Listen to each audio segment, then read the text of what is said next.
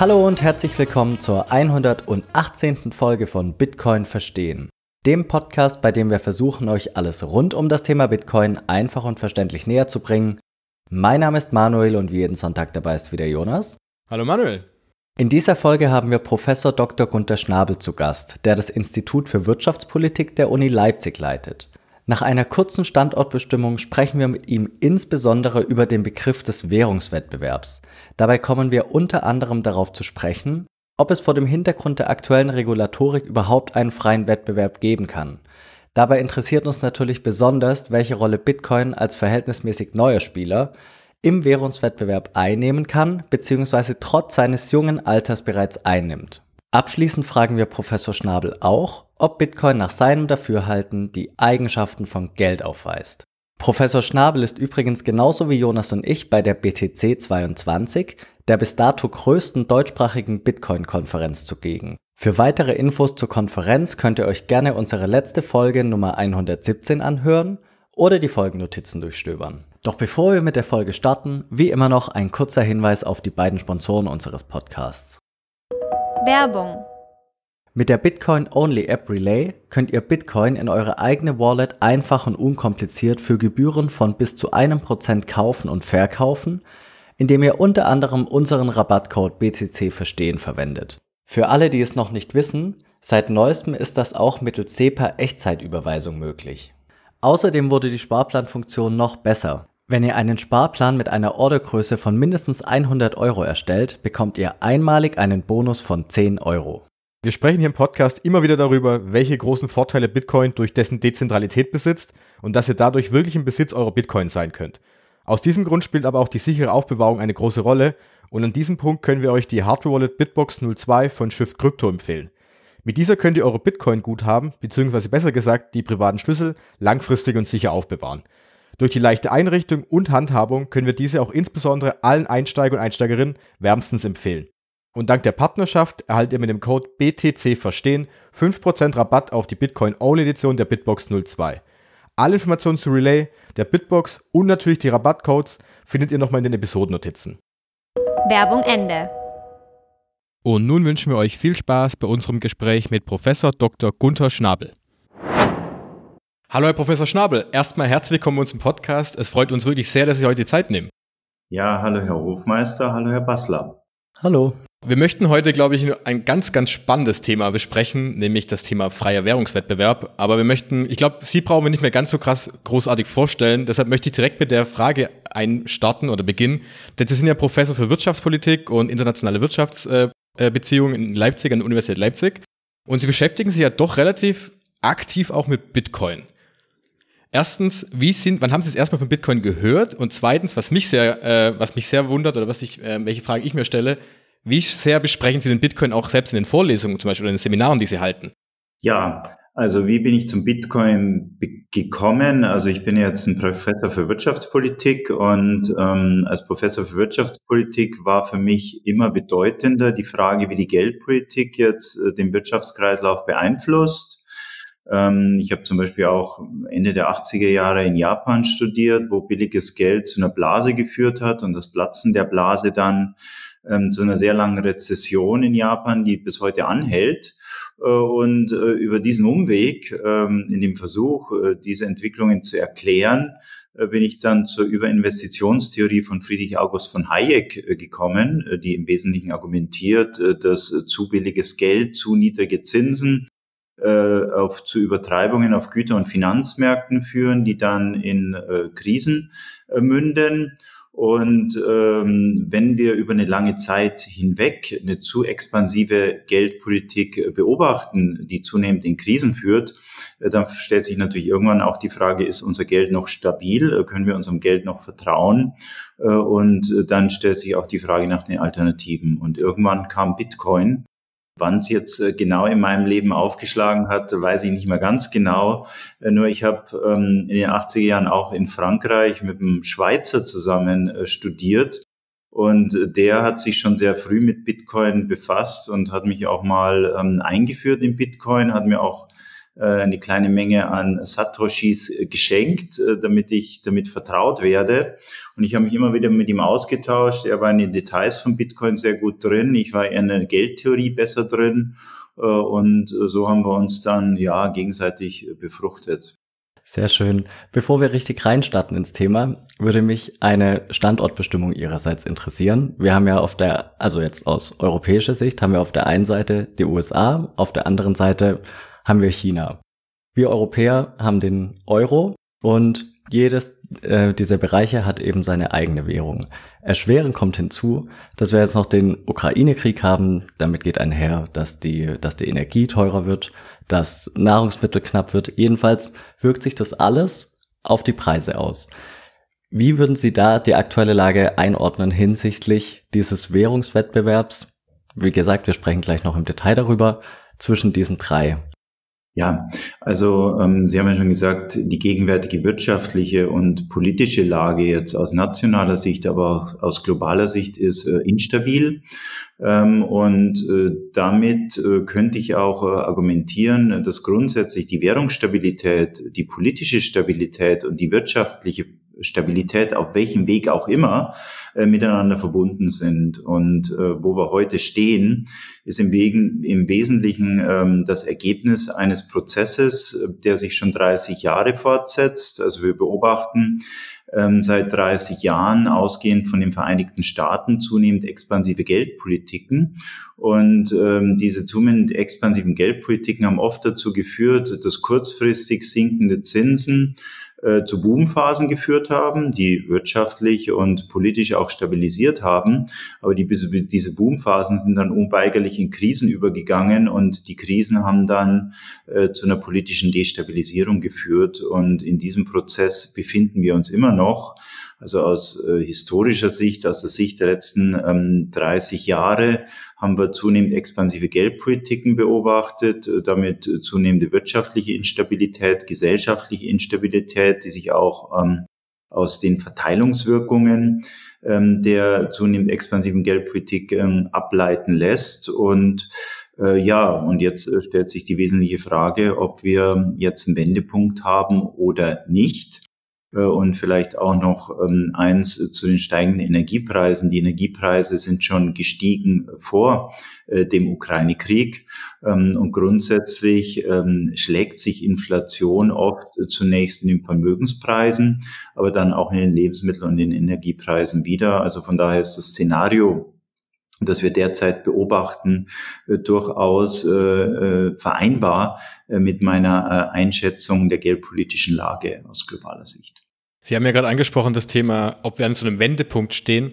Und ich habe das Gefühl, dass gerade auch in den Medien so ein bisschen das Thema aufkommt, Inflation. Alle Menschen merken, auch alle Menschen, die sich eben nicht automatisch auch mit intensiv mit Geldpolitik beschäftigen, merken, hm, es wird alles teurer.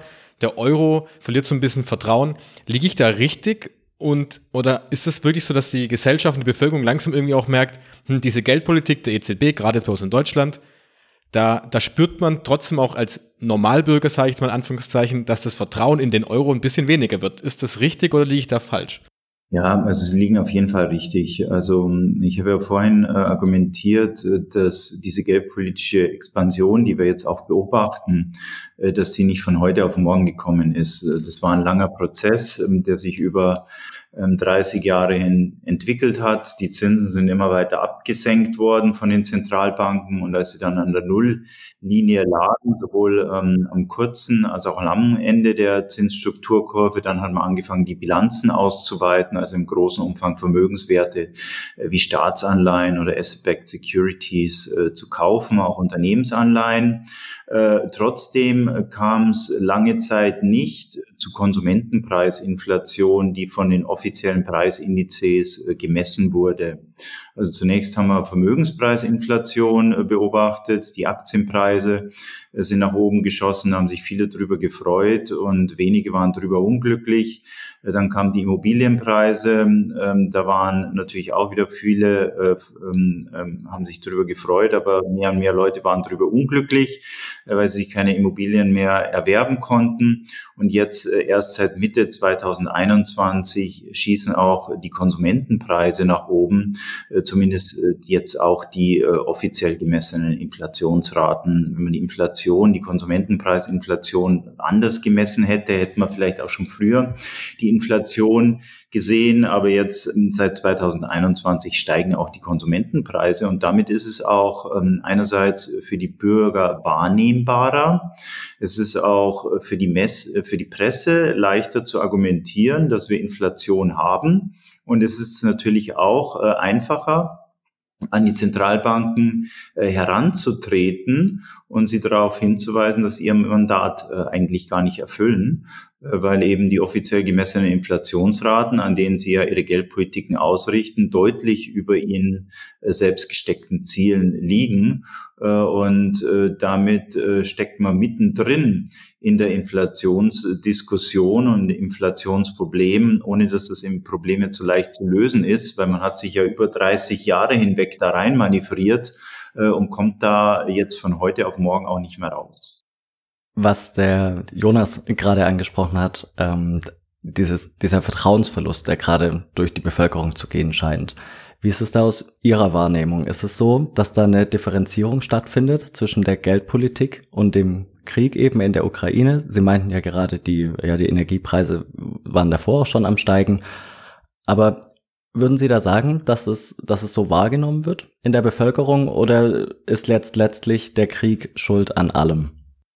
Ja, also oft, wenn ich der öffentlichen Berichterstattung folge und ähm, das äh, spiegelt sich dann auch in den Meinungen vieler wieder. Dann ist es der Krieg, äh, der die Inflation nach oben treibt und es ist nicht die Geldpolitik äh, der EZB oder anderer großer Zentralbanken. Das Argument findet sich dann auch oft in den Argumentationslinien einflussreicher Politiker wieder. Also der amerikanische Präsident Joe Biden hat beispielsweise argumentiert im März, dass 70 Prozent der Inflation in den USA auf den Putin auf den Präsident Putin zurückzuführen sein. Äh, und äh, das nehmen viele Leute auch auf, vielleicht auch viele Leute, die nicht wollen, äh, dass sich grundsätzlich die Lage verändert. Andererseits haben viele Menschen auch früher schon verstanden, dass wir Inflation haben. Es gab bereits eine große Unzufriedenheit ähm, übersteigende Immobilienpreise. Manche haben auch ähm, eine wachsende Ungleichheit, eine wachsende Vermögensungleichheit äh, beobachtet, weil manche, die Immobilien und Aktien hatten, äh, die haben natürlich von dem Vermögenspreisboom, äh, äh den die Zentralbanken angeheizt haben, stark profitiert. Die noch keine hatten, äh, die haben gesehen, wie ihnen die Preise davonlaufen.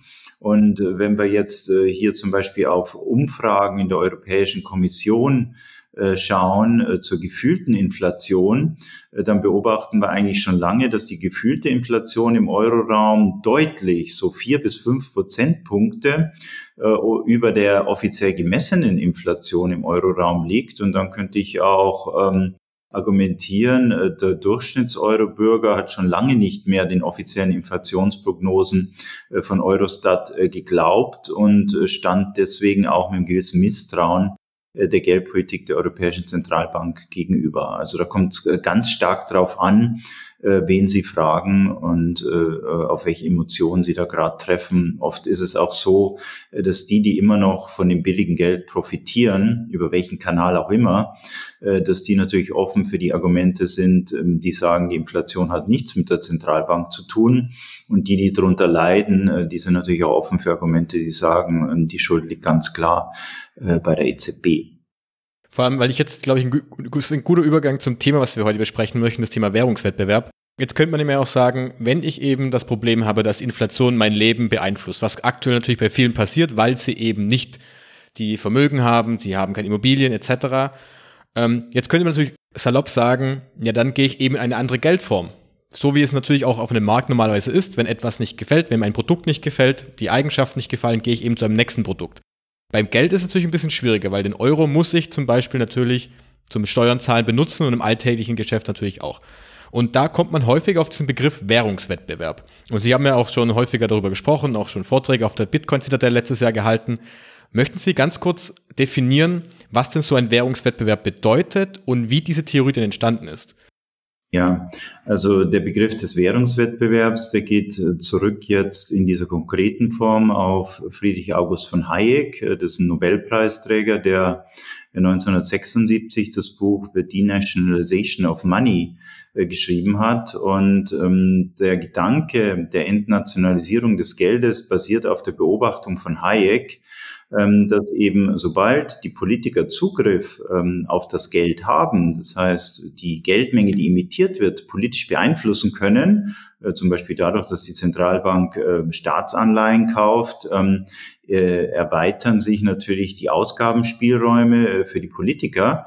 Äh, sobald eben die Politiker Zugriff auf die Zentralbanken haben, äh, werden sie dieses Währungsmonopol, was ja durchaus im Währungsraum oder auch in den Vereinigten Staaten besteht, dann dazu missbrauchen, ihre Ausgaben auszuweiten, um ihre politische Macht zu erhalten. Und aus diesem Grund ähm, hat jetzt in den 70er Jahren, die 1970er Jahre waren ja auch eine Periode, wo die Inflation weltweit sehr stark angestiegen ist, ähm, ausgehend von den USA, äh, weil die USA ab der zweiten Hälfte der 60er Jahre den Vietnamkrieg, aber auch äh, Sozialausgaben zunehmend über die Notenpresse finanziert haben also die Notenpresse für politische Zwecke eingesetzt haben, äh, hat er darüber nachgesetzt, wie man äh, diesem Streben der Politik Grenzen setzen könnte.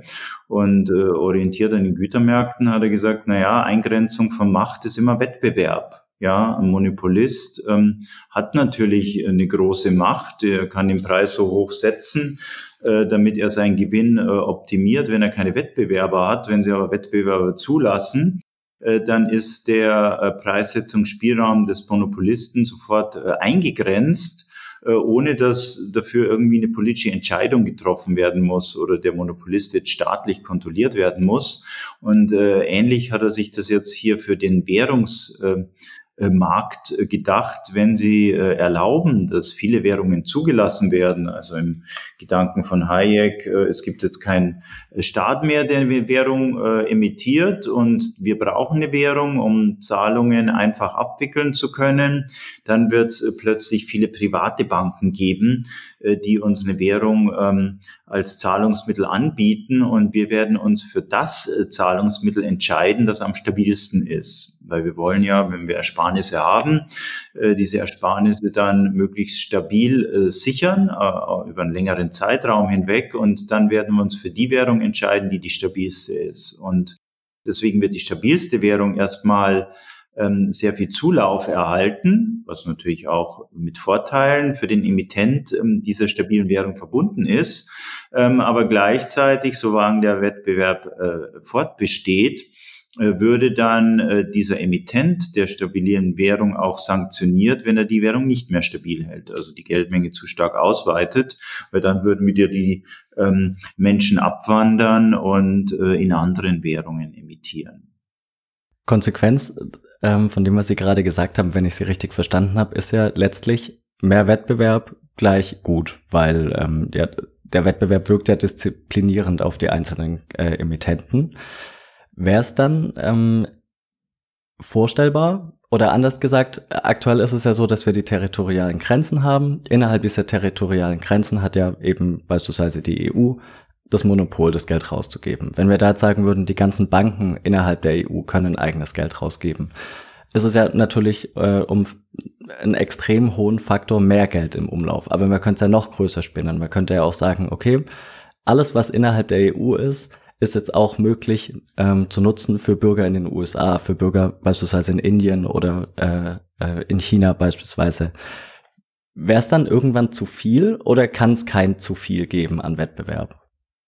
Also aus meiner Sicht, äh, jetzt in diesem Fall kann es nicht genug Wettbewerb geben. Und äh, im Prinzip, ähm, also den zweiten Fall, den Sie beschrieben haben, den gibt's äh, eigentlich schon. Ähm, und das war auch die Situation in 1970er Jahren. Ähm, ich habe schon argumentiert, dass der inflationäre Druck in den 70er Jahren von den Vereinigten Staaten ausging äh, die damals den Dollar als die internationale Leitwährung äh, emittiert haben, äh, die auch, an die auch viele andere Währungen gebunden waren. Aber dann gab es auch die deutsche Mark.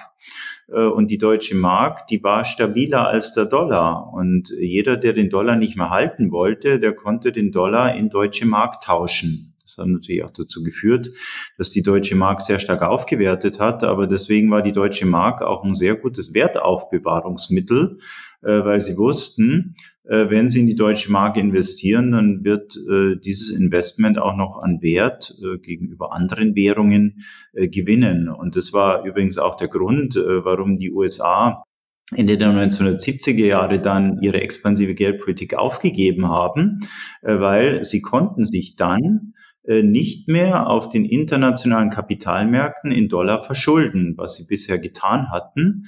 Äh, sie konnten sich nur noch äh, in D-Mark und Schweizer Franken verschulden.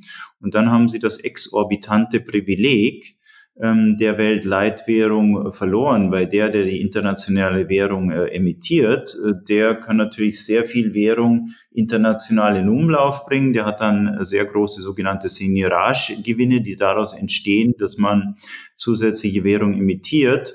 Ähm, und dann war scheinbar für die geldpolitischen oder auch für die politischen Entscheidungsträger in den USA sehr schnell, klar, dass man diese expansive Geldpolitik nicht mehr fortsetzen kann. Äh, dann kam neuer Notenbankpräsident, das war Paul Volcker. Der hat dann die geldpolitische Wende ausgerufen, hat die Zinsen bis auf über 20 Prozent angehoben und hat dann, wie man sagt, der Inflation das Rückgrat gebrochen. Und so hat man dann auch den Weltleitwährungsstatus des Dollars gesichert, äh, zumindest außerhalb Europas. In Europa hatte dann die deutsche Mark äh, den Leitwährungsstatus. Und äh, die anderen europäischen Länder haben dann ihre Währung nicht mehr an Dollar gebunden, sondern an die deutsche Mark. Und da hat der Wettbewerb, der Währungswettbewerb jetzt zwischen äh, national emittierten Währungen sehr gut äh, funktioniert. Äh, und auch der Sanktionsmechanismus. Ähm, die Vereinigten Staaten wurden dann praktisch von der Deutschen Bundesbank ähm, nach einiger Zeit dazu gezwungen, ihren sehr expansiven geldpolitischen Kurs aufzugeben. Das heißt also, der Währungswettbewerb, den gibt es nur zwischen den einzelnen von den Staaten ausgegebenen Währungen, also zum Beispiel US-Dollar, Euro, oder kann man das auch übertragen auf andere Geldformen, wie zum Beispiel Gold als ähm, oder Gold oder natürlich, wir kommen später noch drauf, auf Bitcoin auch noch. Gibt es die zwei Punkte dann? Können Sie jetzt in verschiedenen Szenarien denken. Das Szenario, das ich beschrieben habe, das war ein Währungswettbewerb zwischen staatlich emittierten Papierwährungen. Ja, Sie können sich natürlich auch einen Währungswettbewerb äh, vorstellen zwischen Bitcoin und den Papierwährungen. Das ist sicherlich ein Szenario, in was wir uns gerade reinbewegt haben. Sie können sich natürlich auch ein äh, Währungswettbewerb vorstellen zwischen potenziellen Alternativen äh, zu den ähm, ähm, Papierwährungen, zwischen Bitcoin, Dogecoin und äh, anderen Kryptowährungen. Sie haben es ja gerade angesprochen, dieses exorbitante Privileg, das haben ja auch die Franzosen mehr oder weniger, ich meine 1970 kam der Vorwurf ähm, den Amerikanern vorgeworfen. Umgekehrt haben, sagen, argumentieren ja aber auch manche, dass es nicht nur ein Privileg ist, sondern eben auch äh, ja eine Bürde letztlich, die der Emittent trägt. Ich habe bei Ihnen rausgehört, ähm, Sie äh, argumentieren eher in die Richtung, dass es eben ein Privileg sei. Vor dem Hintergrund ist es ja sehr unwahrscheinlich, dass ein Staat freiwillig dieses Privileg aufgeben würde, oder? Wie würden Sie das sehen?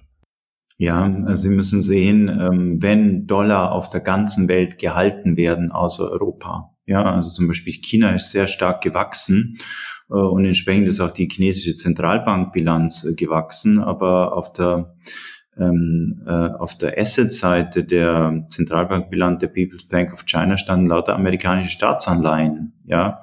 Und dadurch hat natürlich auch die chinesische Zentralbank die Ausgabenspielräume äh, der amerikanischen Regierung sehr stark erhöht und die Vereinigten Staaten haben nicht zuletzt diese Ausgabenspielräume, die sie dadurch gewonnen haben, dass eben der Dollar außerhalb von Europa die Leitwährung war und in vielen Ländern dann gehalten wurden, die haben sie dazu genutzt, äh, die, das Militär auszubauen. Also kein Land hat ein so großes Militär wie die Vereinigten Staaten von Amerika. Militär ist teuer äh, und zur Finanzierung hat eben dieser Leitwährungsstatus ähm, des Dollars sehr stark beigetragen. Und damit ist natürlich auch dieser Leitwährungsstatus des Dollars ein wichtiger Pfeiler der politischen äh, Macht äh, aus internationaler Perspektive der Vereinigten Staaten von Amerika. Aber wenn jetzt die Staaten diese Macht haben, die sie nicht wahrscheinlich nicht abgeben möchten, Wie kommen wir denn aus, von zu dieser Theorie des Währungswettbewerbs? Weil ein Währungswettbewerb würde deut, bedeuten, dass ja doch die Staaten irgendwann ihre, ihr Geldmonopol abgeben müssen oder aufbrechen müssten. Wie kommen wir denn dahin, dass das Ganze eben von der Theorie auch wirklich in die Praxis kommt?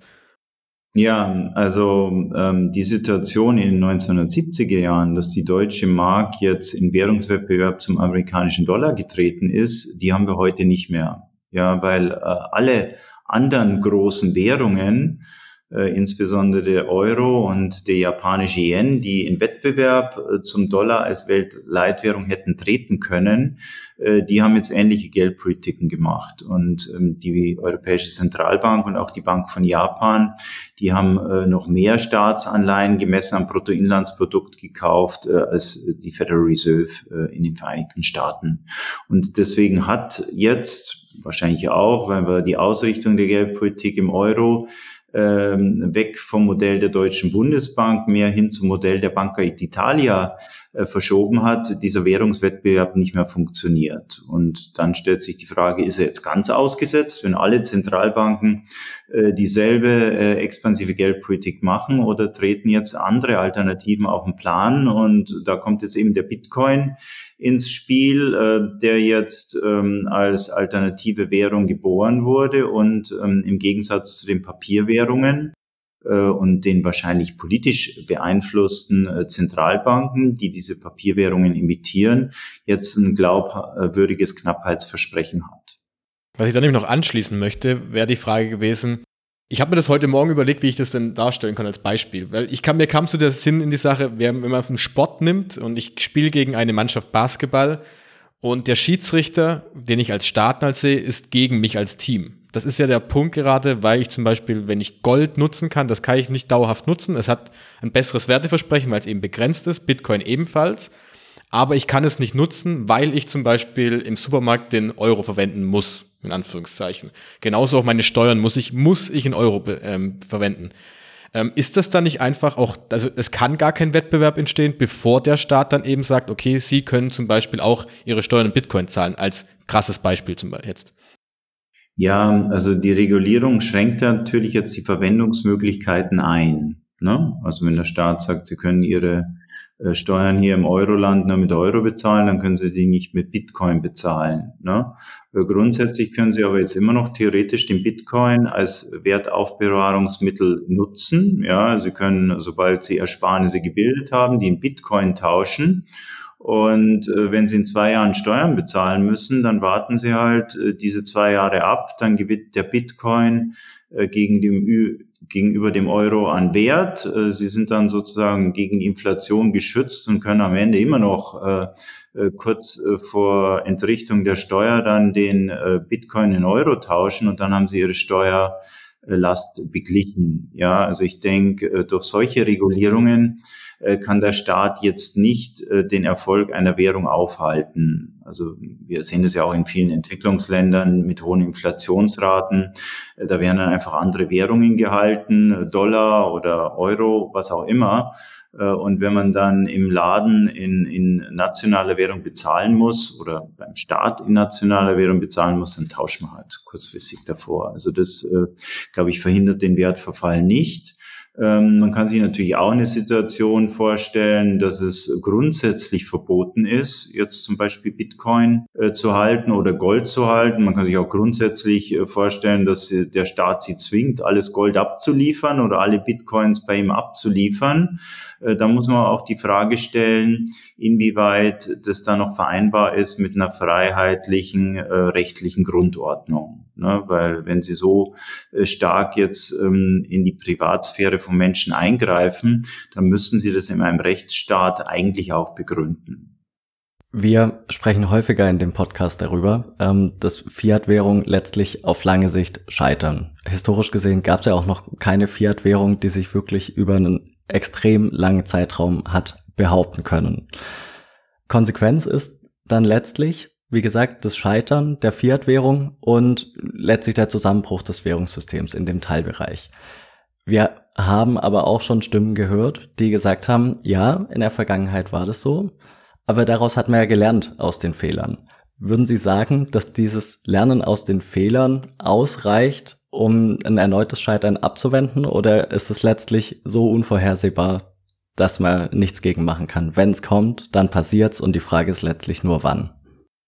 Ja, also es ist ja immer eine Frage, wie stark kommt die Entwertung. Ne? Also in einem kleinen Detail könnte ich Ihnen auch widersprechen. Also ich könnte Ihnen sagen, der Dollar ist immer noch da. Ja, also den amerikanischen Dollar hatten sie noch keine grundlegende Währungsreform. Der hat natürlich auch stark an Wert verloren, aber nicht so stark, äh, dass sie eine Währungsreform brauchten oder Nullen abstreichen mussten oder ähnliches. Ja, also von daher ähm, hat der Dollar jetzt im Vergleich zu vielen anderen Währungen, also wir in Deutschland hatten wir ja schon viele äh, Währungen, die auch sehr, sehr stark an Wert verloren haben, in welcher Form auch immer, äh, ist der Dollar vergleichsweise stabil. Ne?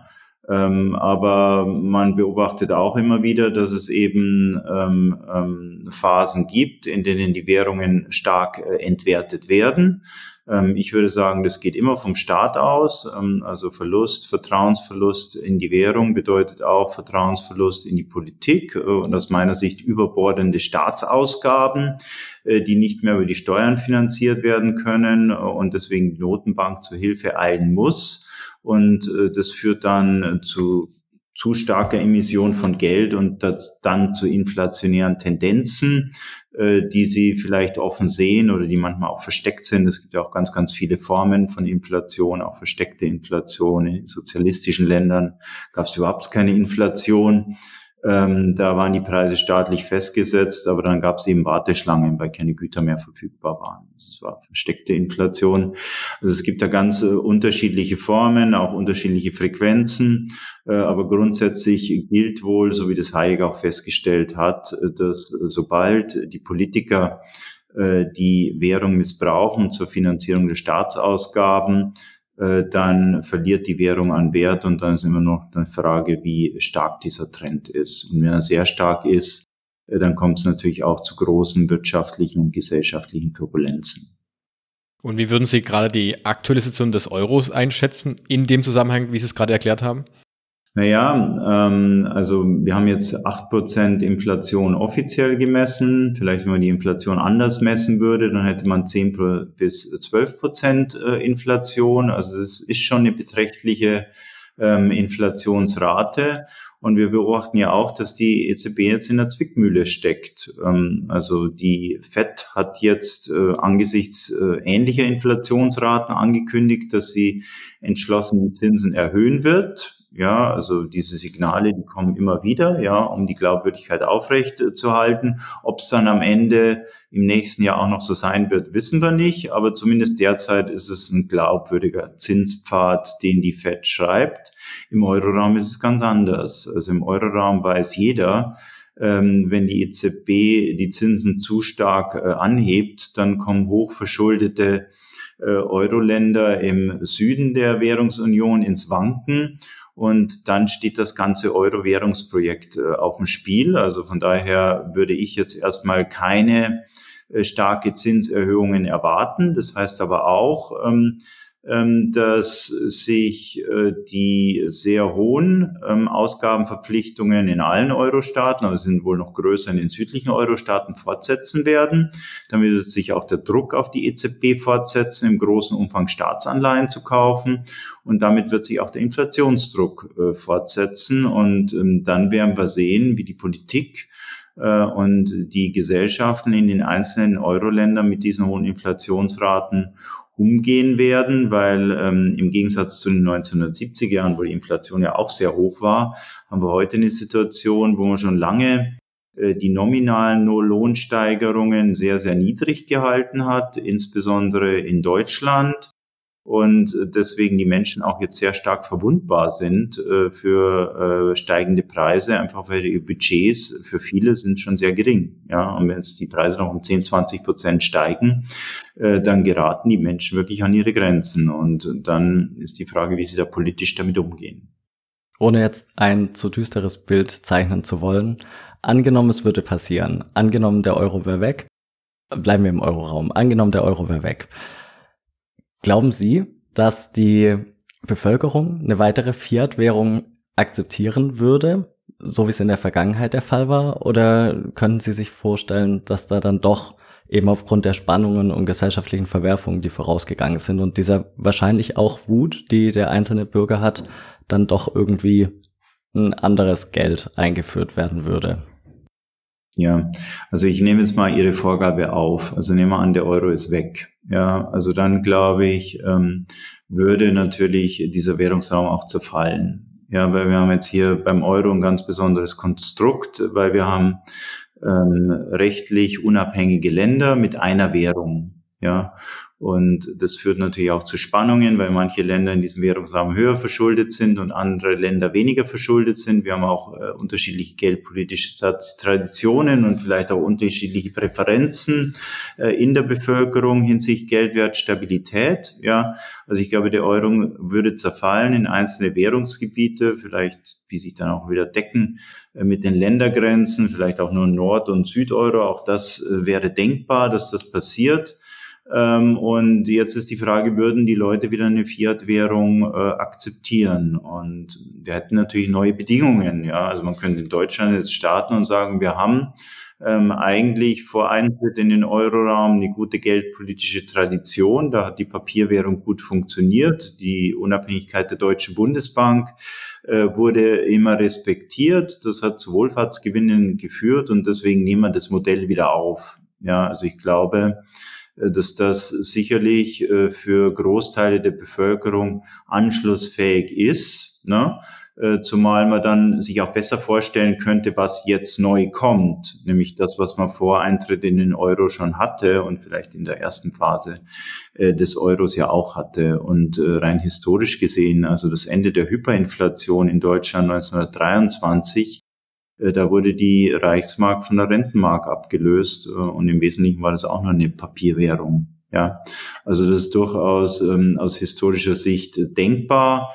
Ähm, man kann natürlich auch sagen oder argumentieren, dass die Leute dann grundsätzlich das Vertrauen in die Papierwährungen ähm, verloren haben und dann nach Alternativen suchen und äh, der Bitcoin sich dann in einer digitalisierten Welt oder auch in einer sich zunehmend weiter digitalisierenden Welt vielleicht dann auch, noch an Zuspruch gewinnen wird. Also auch das äh, Szenario äh, ist denkbar. Aber wir wären dann wahrscheinlich drin wieder im Währungswettbewerb. Wir hätten auf der einen Seite unterschiedliche äh, geldpolitische Modelle in diesem ehemaligen gemeinsamen Währungsraum wir haben auch eine ganz andere Alternative, äh, Bitcoin und äh, vielleicht werden dann auch einige Länder im Euroraum, vielleicht auch kleine Länder gerade, äh, gewillt, dann diese Alternative auch zuzulassen.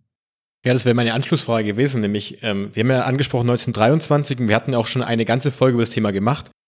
Damals gab es ja so etwas wie Bitcoin nicht, weil Bitcoin hat ja die Besonderheit, es ist dezentral, es kann von jedem benutzt werden. Und für mich ist das Bitcoin immer so wie der neue Spieler auf dem Spielfeld, der in diese ganze Gleichung, die wir aus der, aus der Geschichte, aus der ganzen Geldgeschichte kennen, den gab es noch nie.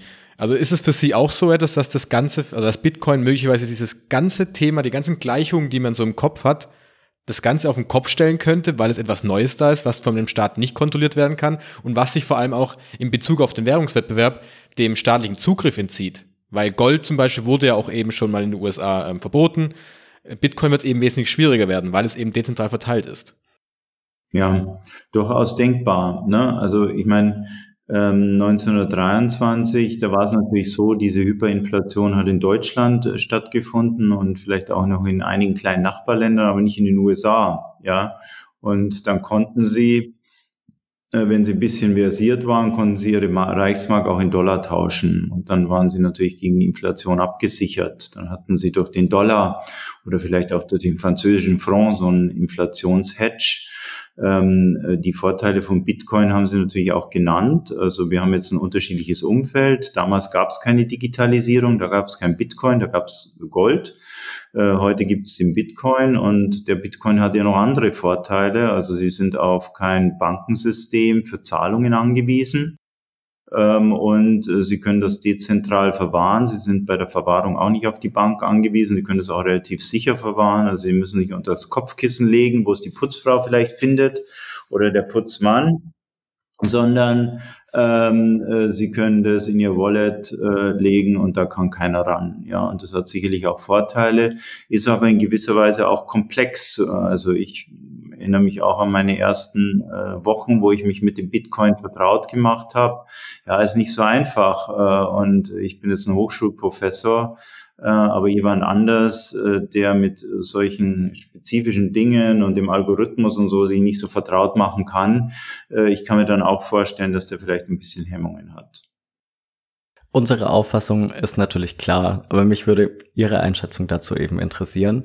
Kann Bitcoin im aktuellen Zustand überhaupt schon konkurrenzfähig sein im Vergleich zu den anderen Währungen? Es ist ja doch noch relativ jung, doch noch relativ klein und naja, relativ äh, unsicher aus Sicht derjenigen, die sich nicht damit befasst haben. Würden Sie sagen, trotz allem ist Bitcoin jetzt schon bereit, in diesen Wettbewerb einzutreten? Ja, der Wettbewerb ist da.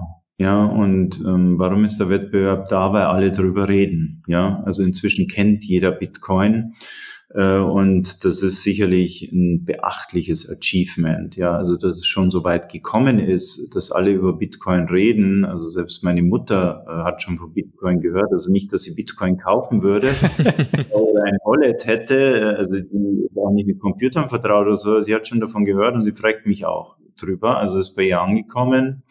Äh, und das ist natürlich ein beachtliches Achievement. Und darauf deutet auch hin, dass jetzt äh, große Zentralbanken oder auch Regierungen den Bitcoin stark regulieren wollen. Also die EZB scheint ja inzwischen eine ganze Abteilung zu haben, die äh, damit beschäftigt ist, den Bitcoin schlecht zu reden. Ja, ähm, und das würden sie aus meiner Sicht nicht tun, wenn sie den Bitcoin als bedeutungslos äh, empfinden würden. Ja, also von daher hat der Bitcoin äh, schon ähm, beachtliche Erfolge erzielt.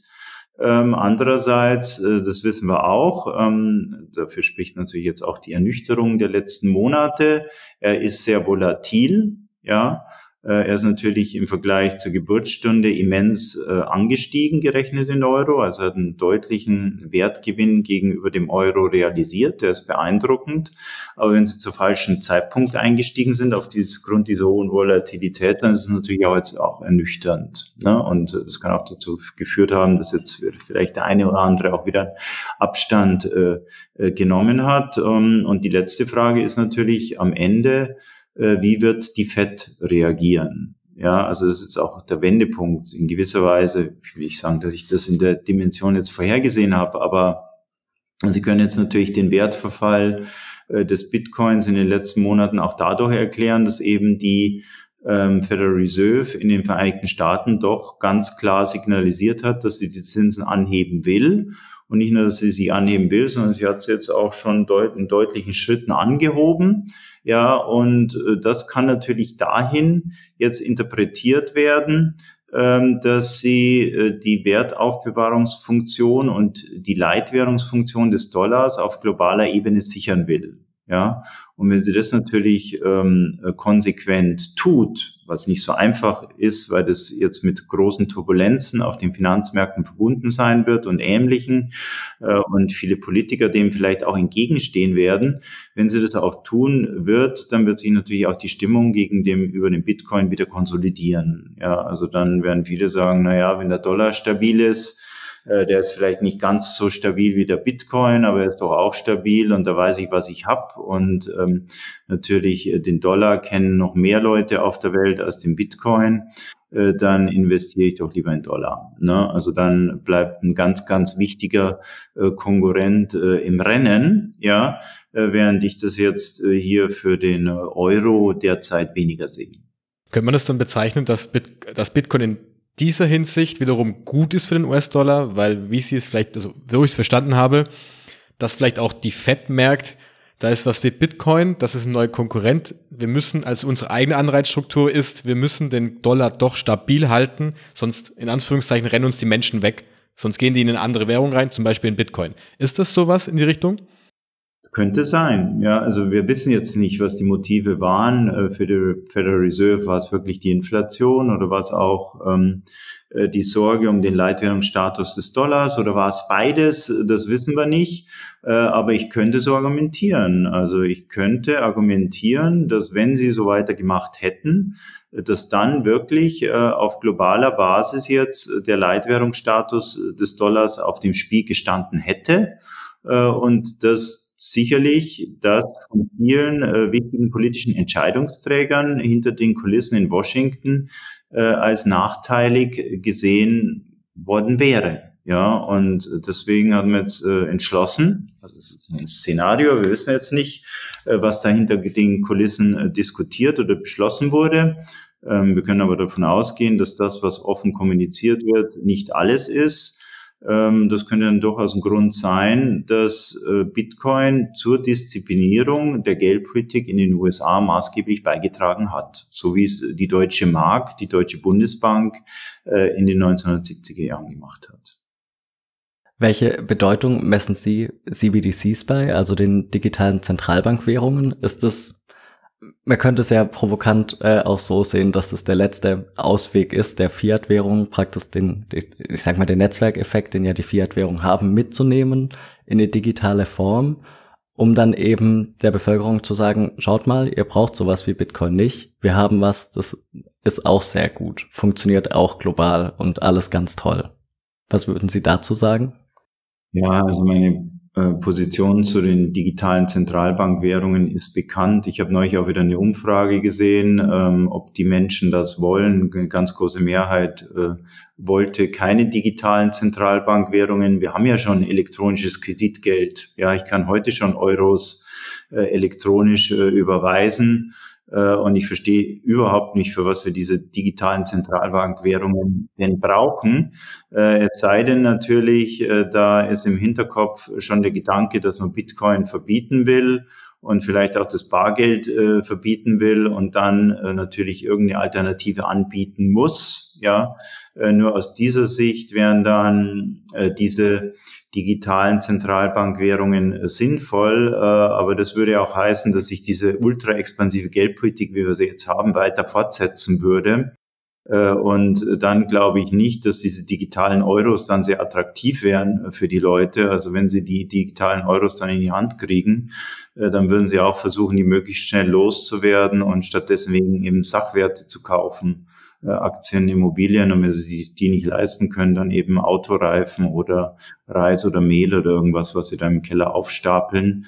Äh, aber wer würde denn gerne diese digitalen Zentralbank-Euros haben wollen? Also kann ich bis heute eigentlich nicht nachvollziehen.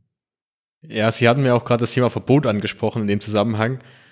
Wenn diese digitale Zentralbankwährung kommen, haben Sie angesprochen, das könnte natürlich auch ein ja ein kleiner Vorwand schon sein dafür, dass man Bitcoin verbieten möchte. Ähm, wenn man sich aber natürlich mit Bitcoin intensiver beschäftigt, wissen wir alle, dass Bitcoin an sich nicht verboten werden kann. Klar, es kann der Handel damit eingeschränkt werden, es kann der Besitz eingeschränkt werden, wobei Sie ja gesagt hatten, dass natürlich rechtliche Fragen sind. Glauben Sie, dass die Zentralbanken da Bitcoin oder dass die, dass die Zentralbanken in Anführungszeichen so naiv sind, dass sie sagen, wir können diesen Konkurrenten noch ausschalten, obwohl es diesen Konkurrenten seit 13 Jahren gibt? Also ich glaube, die einfachste Variante wäre gewesen, Bitcoin vor 10 Jahren abzustellen. Ist es nicht schon zu spät? Schwer zu sagen, also was in den Köpfen vorgeht, ähm, aber wir beobachten ja auch, dass aufgrund der Tatsache, dass die Zentralbanker natürlich sehr, sehr viel Geld aus dem Nichts schaffen können, haben sie natürlich eine enorme äh, politische Macht, ja. Ähm, und ich glaube auch zu beobachten, dass die EZB natürlich sehr aktiv immer mehr Kompetenzen an sich zieht. Äh, die macht nicht nur Geldpolitik, die macht jetzt auch Finanzmarktaufsicht und sie will in Zukunft Klimapolitik machen und ähm, sie will wahrscheinlich auch den ESM sich einverleiben und ähnliches. Das zeichnet sie jetzt ebenfalls ab. Und sie will natürlich auch über äh, die Wirtschaftsstruktur von Ländern äh, entscheiden und auch über das finanzielle Überleben von Ländern. Äh, also man beobachtet schon, äh, dass die ähm, Europäische Zentralbank sehr viel Macht äh, an sich zieht und äh, das kann natürlich auch dazu führen, dass wenn man so mächtig ist, ähm, dass man auch vielleicht kleine Details ähm, übersieht und denkt, man kann am Ende alles ko kontrollieren und alles beeinflussen. Also das möchte ich nicht ähm, ähm, ähm, ähm hier ausschließen, äh, obwohl ich jetzt äh, genau in die Köpfe der Zentralbanker nicht reinschauen kann, was da im Hinterkopf äh, abgeht. Wir bekommen häufig die Frage, was es dann mit den anderen Kryptowährungen auf sich hat. Unserer Auffassung nach ist Bitcoin oder das Alleinstellungsmerkmals Bitcoins neben vielen anderen, aber das ganz besonders ist eben dieses glaubhafte Knappheitsversprechen. Sehen Sie eine realistische Chance, dass es eine andere Kryptowährung gibt, die neben Bitcoin hier ernsthaft in Konkurrenz zu den staatlichen Währungen treten kann? Ja, also ich bin jetzt kein Kryptowährungsexperte. Ne? Ich bin Professor Wirtschafts- und Geldpolitik und für Geldsysteme, äh, muss aber zugeben, dass ich die Kryptowährungen im Einzelnen nicht kenne. Also ich könnte jetzt nicht hier ganz groß den Unterschied zwischen Dogecoin und Cardano äh, beschreiben und ähnliches. Ähm, äh, mein Wissensstand ist auch, ähm, dass Bitcoin ähm, die einzige Kryptowährungen mit einem glaubhaften Knappheitsversprechen ist. Ich weiß aber auch, dass es schon über tausend oder viele äh, Kryptowährungen gibt. Deswegen äh, könnte es durchaus sein, dass noch eine Kryptowährung gibt, äh, die ein glaubwürdiges Knappheitsversprechen hat. Ähm, und ich habe natürlich auch äh, versucht, jetzt hier mit den Bitcoinern das zu diskutieren. Also ich habe auch schon die Frage gestellt, ja, was ist denn, wenn jetzt äh, Kryptowährung B kommt, ja, und die hat genauso ein glaubwürdiges Knappheitsversprechen wie der Bitcoin, ja, und ich beobachte nur, dass die Bitcoiner sehr selbstbewusst sind und einerseits sagen, dieser Algorithmus ist so perfekt, äh, der, der ist schwer zu kopieren.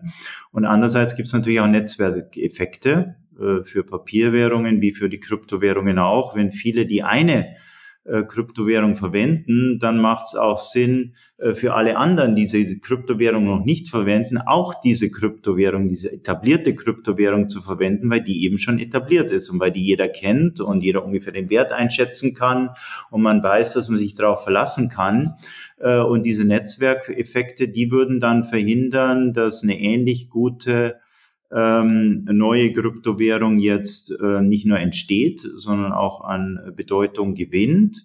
Ähm, aber andererseits, wenn natürlich der Bitcoin wirklich jetzt hier gehackt würde, was natürlich nicht möglich ist, äh, dann äh, würde sich da natürlich wieder ein äh, Window of Opportunity für andere gute äh, Kryptowährungen eröffnen.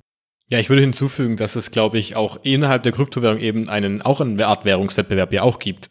Und ich denke, ich würde, ich würde, also meiner Meinung nach ist es so, also aus meiner Sicht ist es so, dass wenn etwas kommen würde, eine andere digitale Geldform, eine andere Kryptowährung, was auch immer sein könnte, dass man dann trotzdem wechseln würde. Ich glaube, wie Sie ja gesagt haben, wenn der Netzwerkeffekt so groß ist, dass eben die andere Kryptowährung bessere Merkmale hat, bessere Eigenschaften hat, warum auch immer, dann würden trotzdem die meisten Menschen auch wieder wechseln, weil die sagen, ich will, also Bitcoin ist für mich aktuell das stabilste, weil es eben dieses Knappheitsversprechen hat, aber wenn was anderes kommt, was besser ist auf dem Blatt Papier, dann gehen eben ich dorthin. Das heißt also, Bitcoin hat innerhalb der Kryptowährung ja nochmal diesen Währungswettbewerb. Ich glaube, Sie haben ganz am Anfang ganz das, glaube ich, auch schon angesprochen gehabt. Ja, aber der Unterschied muss groß sein. Kleiner würde nicht ausreichen. Ja, dann würden die Netzwerkeffekte, die Bitcoin jetzt schon hat, wahrscheinlich immer noch äh, von Vorteil sein. Wenn es einen großen Unterschied gibt, dann würden die Akteure wahrscheinlich auch wieder wechseln.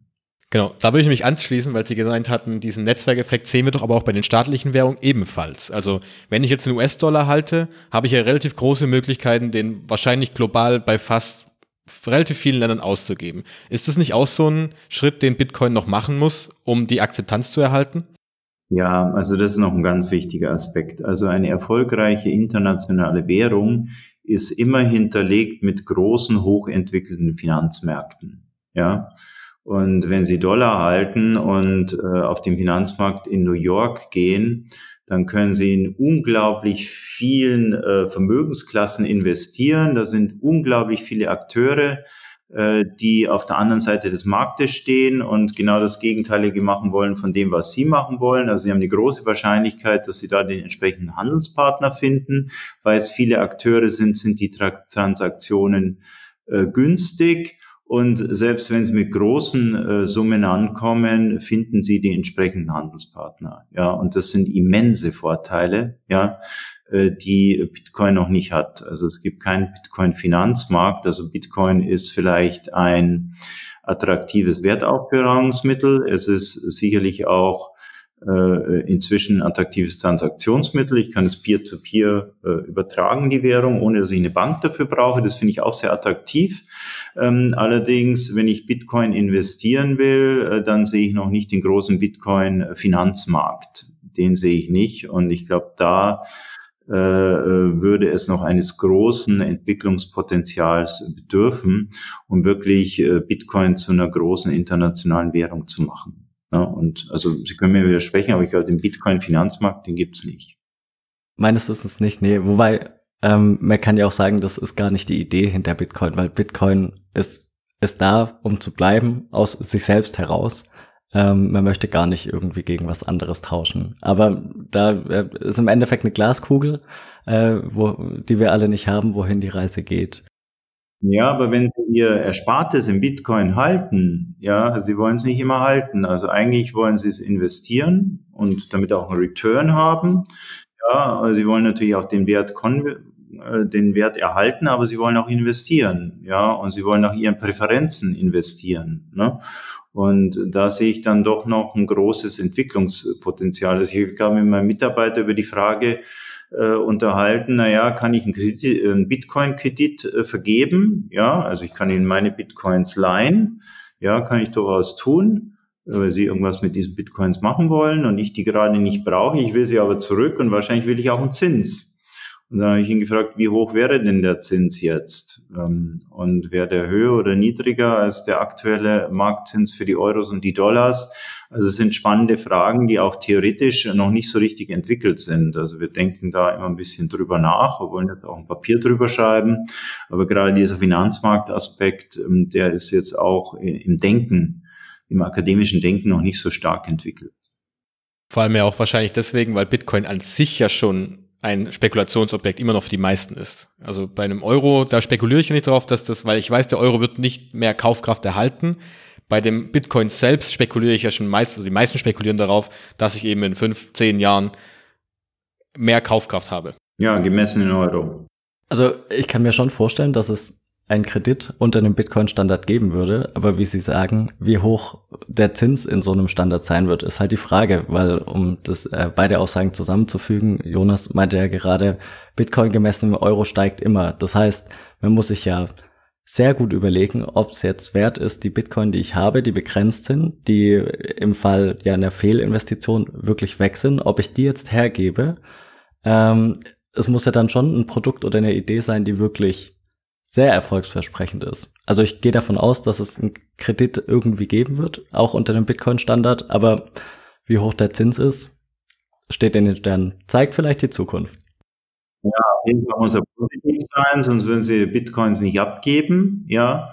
Und so ein nominaler Zins, der unterteilt sich ja in den realen Zins, also der in, gewisser Weise abdeckt, dass sie jetzt heutigen Konsum in die Zukunft verschieben. Ja, dafür werden sie dann äh, kompensiert plus ein Inflationsaufschlag.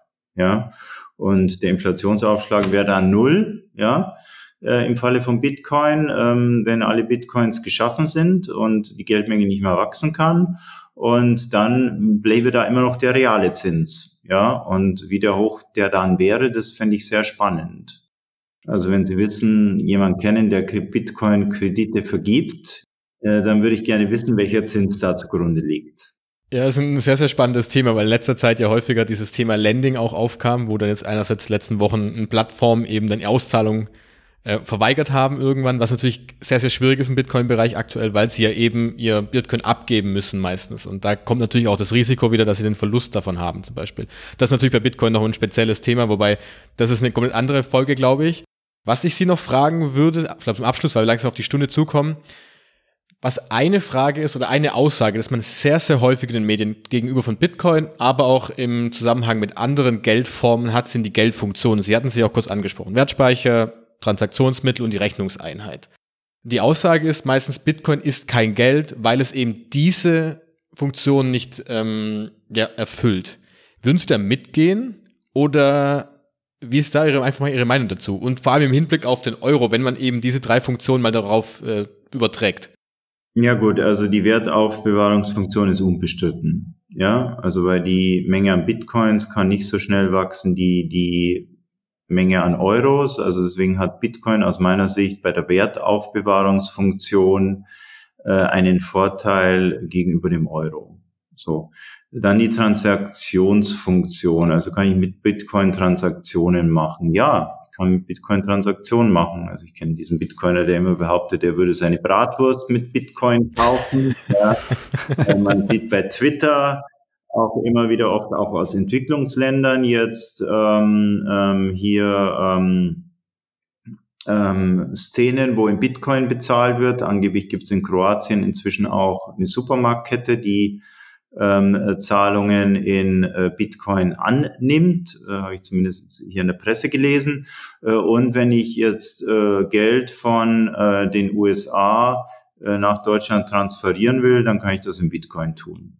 Ne? Also da ist die Transaktionsfunktion. Ich kann es auch günstig tun und schnell tun, ja und sicher aus meiner Sicht. Ja, bleibt die Recheneinheit, ja, und der schwankt natürlich sehr stark. Ja, und äh, auch ist, was ist ein Bitcoin oder so und so. Ich, wie viel Satoshis ist ein Bitcoin und wie rechne ich das dann um in äh, die Kosten eines Brötchens oder äh, eines Fahrrads und so weiter. Äh, dafür ist der Bitcoin noch nicht äh, so stark in unser Leben eingedrungen. Ich weiß nicht, wie Sie das als, als Bitcoiner sehen, äh, aber natürlich, je mehr Leute ähm, den Bitcoin verwenden, und je mehr natürlich auch der Bitcoin äh, jetzt in das Leben der Menschen eindringt, desto enger werden sie dann auch noch mit dem Bitcoin vertraut werden.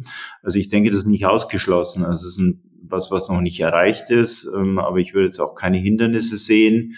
Äh, zum Beispiel im Umfeld, wenn jetzt, nehmen wir an, wir hätten Hyperinflation. Ja, das haben wir jetzt nicht und äh, das sehen wir jetzt auch noch nicht. Aber nehmen wir an, wir hätten Hyperinflation, wo jetzt der Euro jeden Tag ähm, zehn Prozent an Wert verliert, ja äh, dann wäre es wahrscheinlich einfacher in Bitcoin zu rechnen als in, in, in Euros. Ja, dann kann das auch sehr schnell gehen. Ja, ähm, aber das ist natürlich jetzt unklar, in, auf welche Entwicklung wir dazu steuern.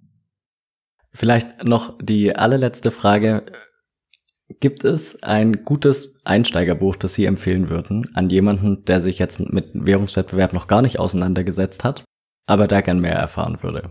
Naja, Standardwerk ist Hayek, die Entnationalisierung des Geldes 1976. Äh, und Hayek ist noch ein Ökonom, der nicht mit Formeln arbeitet, sondern mit Worten und versucht, äh, möglichst klar und auch mit vielen Beispielen äh, zu argumentieren. Und wer zurück will äh, zu den äh, Wurzeln äh, des Währungswettbewerbs, der muss sich mit Hayek befassen. Und dann sind wir bei der äh, Entnationalisierung des Geldes oder the Denationalization of Money 1976.